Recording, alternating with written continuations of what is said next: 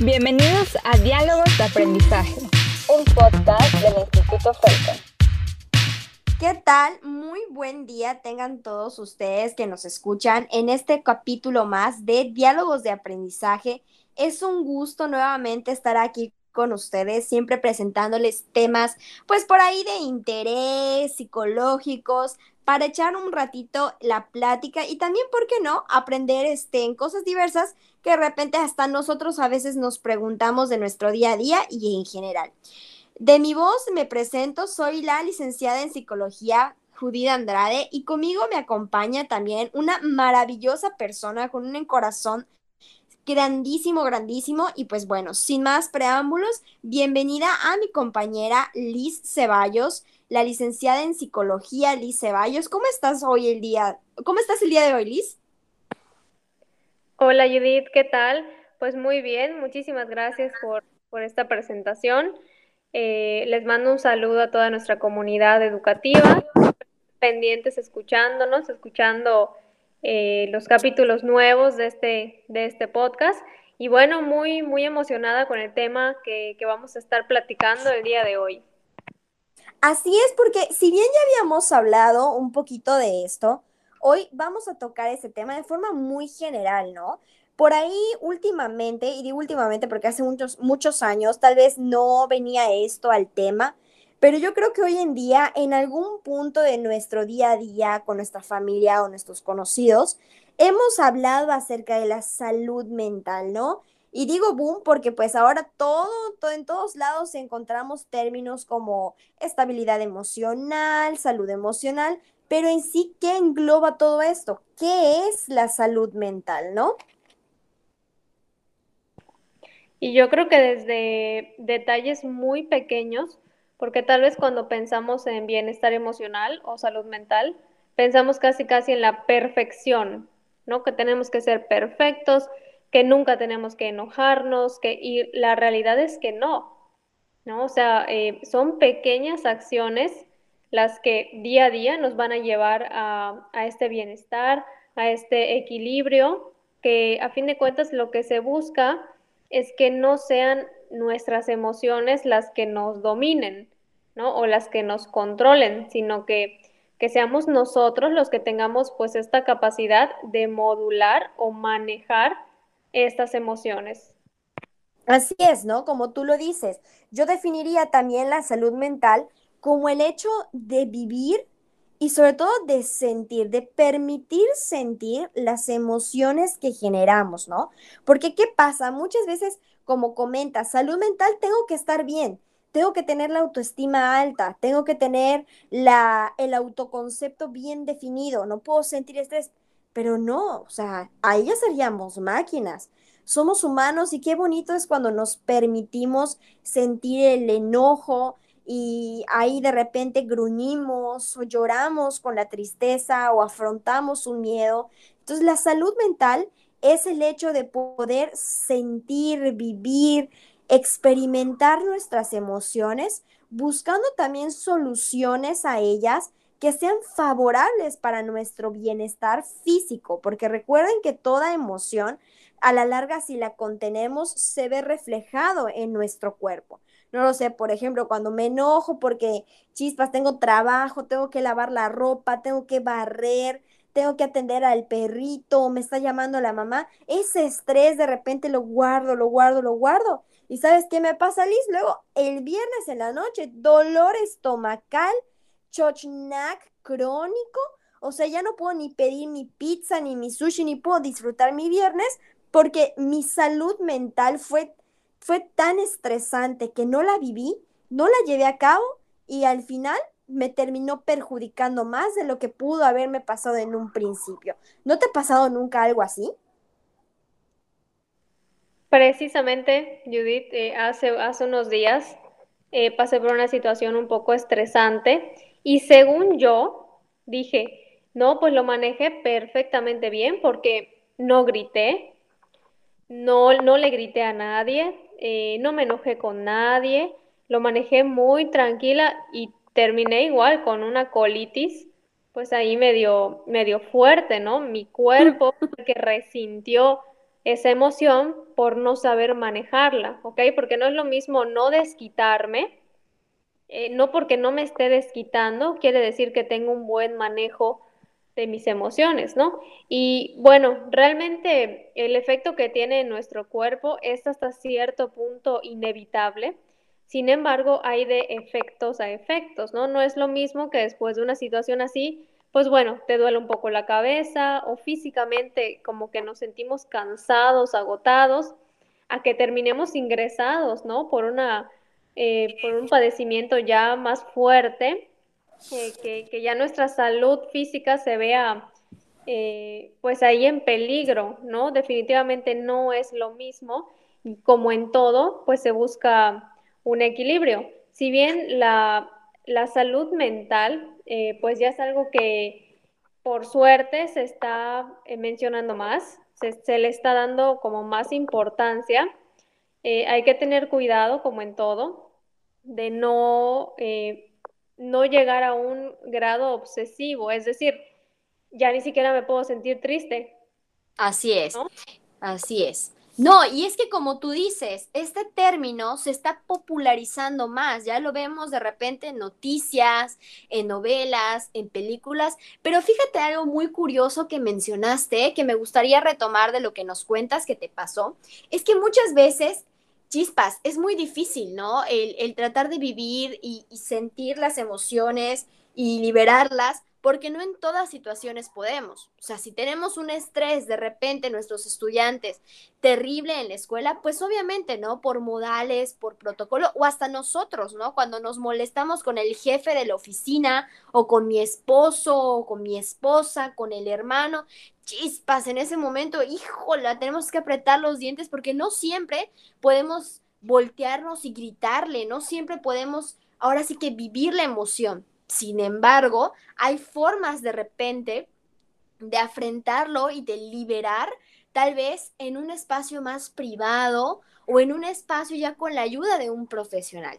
Y fíjate que ahorita ya entraríamos, pues ahora sí que tocando el tema de salud mental, de qué es aquello que nos puede afectar. ¿Qué es eso que hace que nuestra salud mental no sea la más adecuada? ¿Tú qué crees que sería, Liz?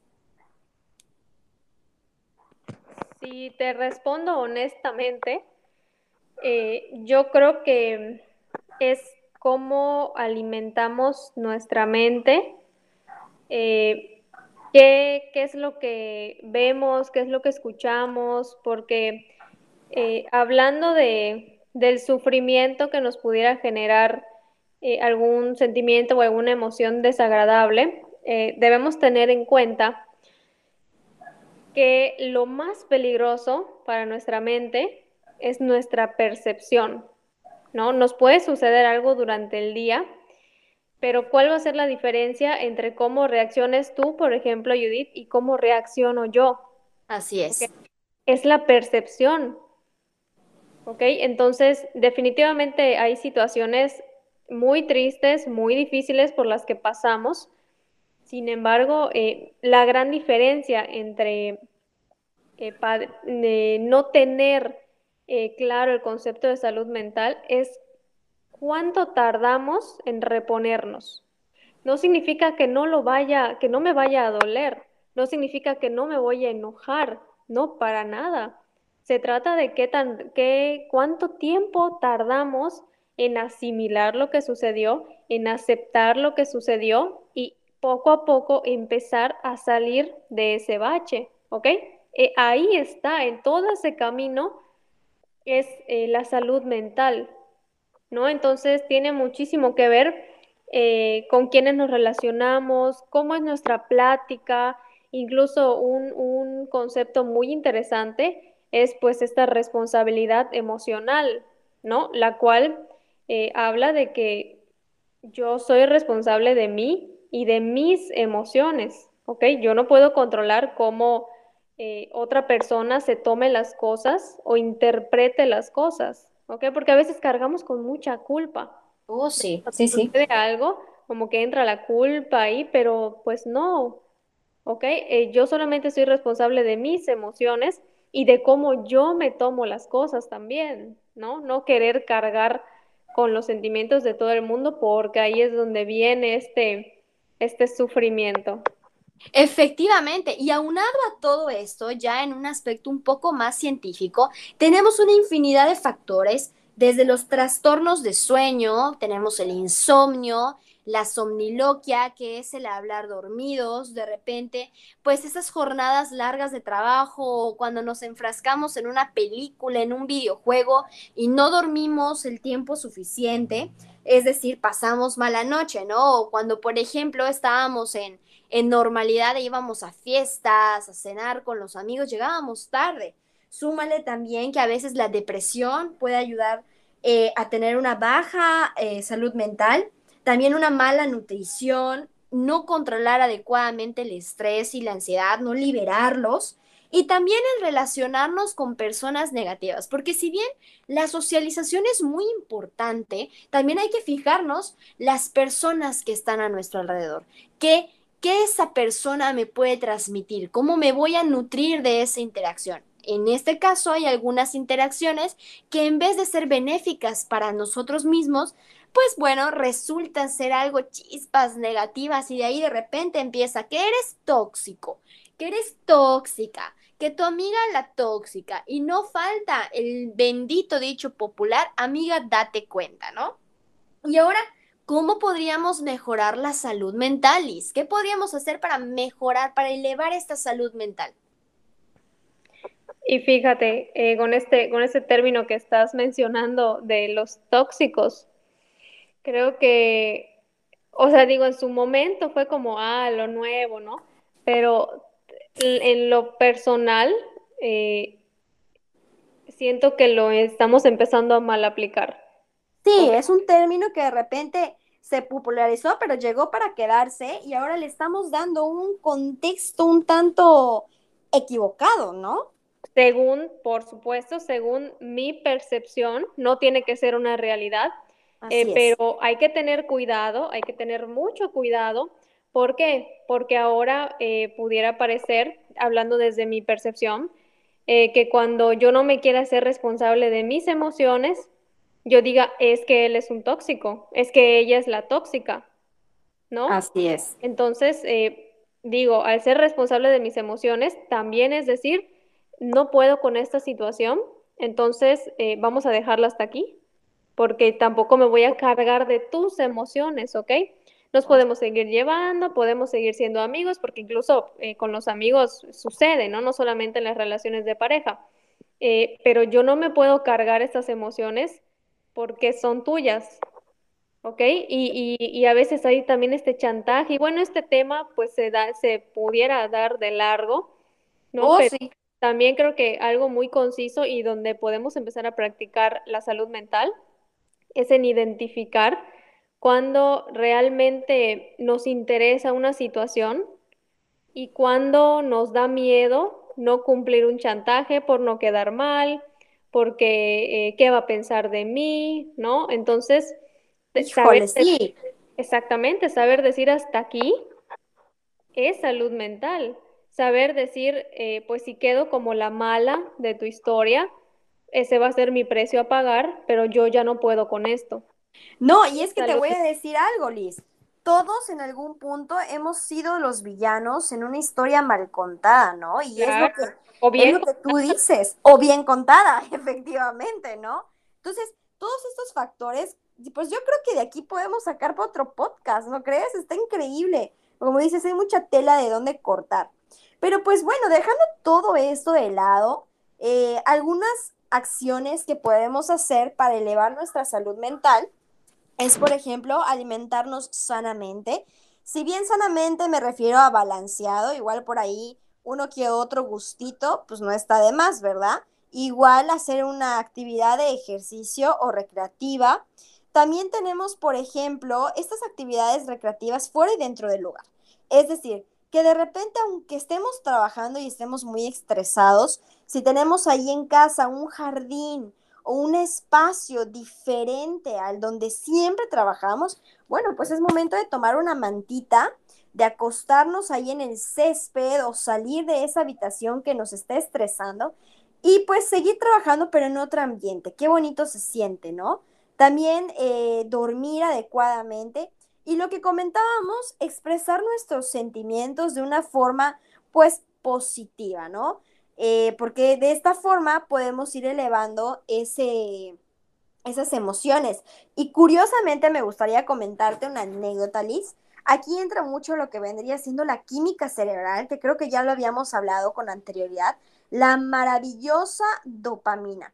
Yo les voy a comentar algo. Curiosamente, cuando me siento muy estresada, cuando siento que ya la situación me agobia demasiado, tengo mi, método de, de cortar esa. ¿Te lo cuento, Liz?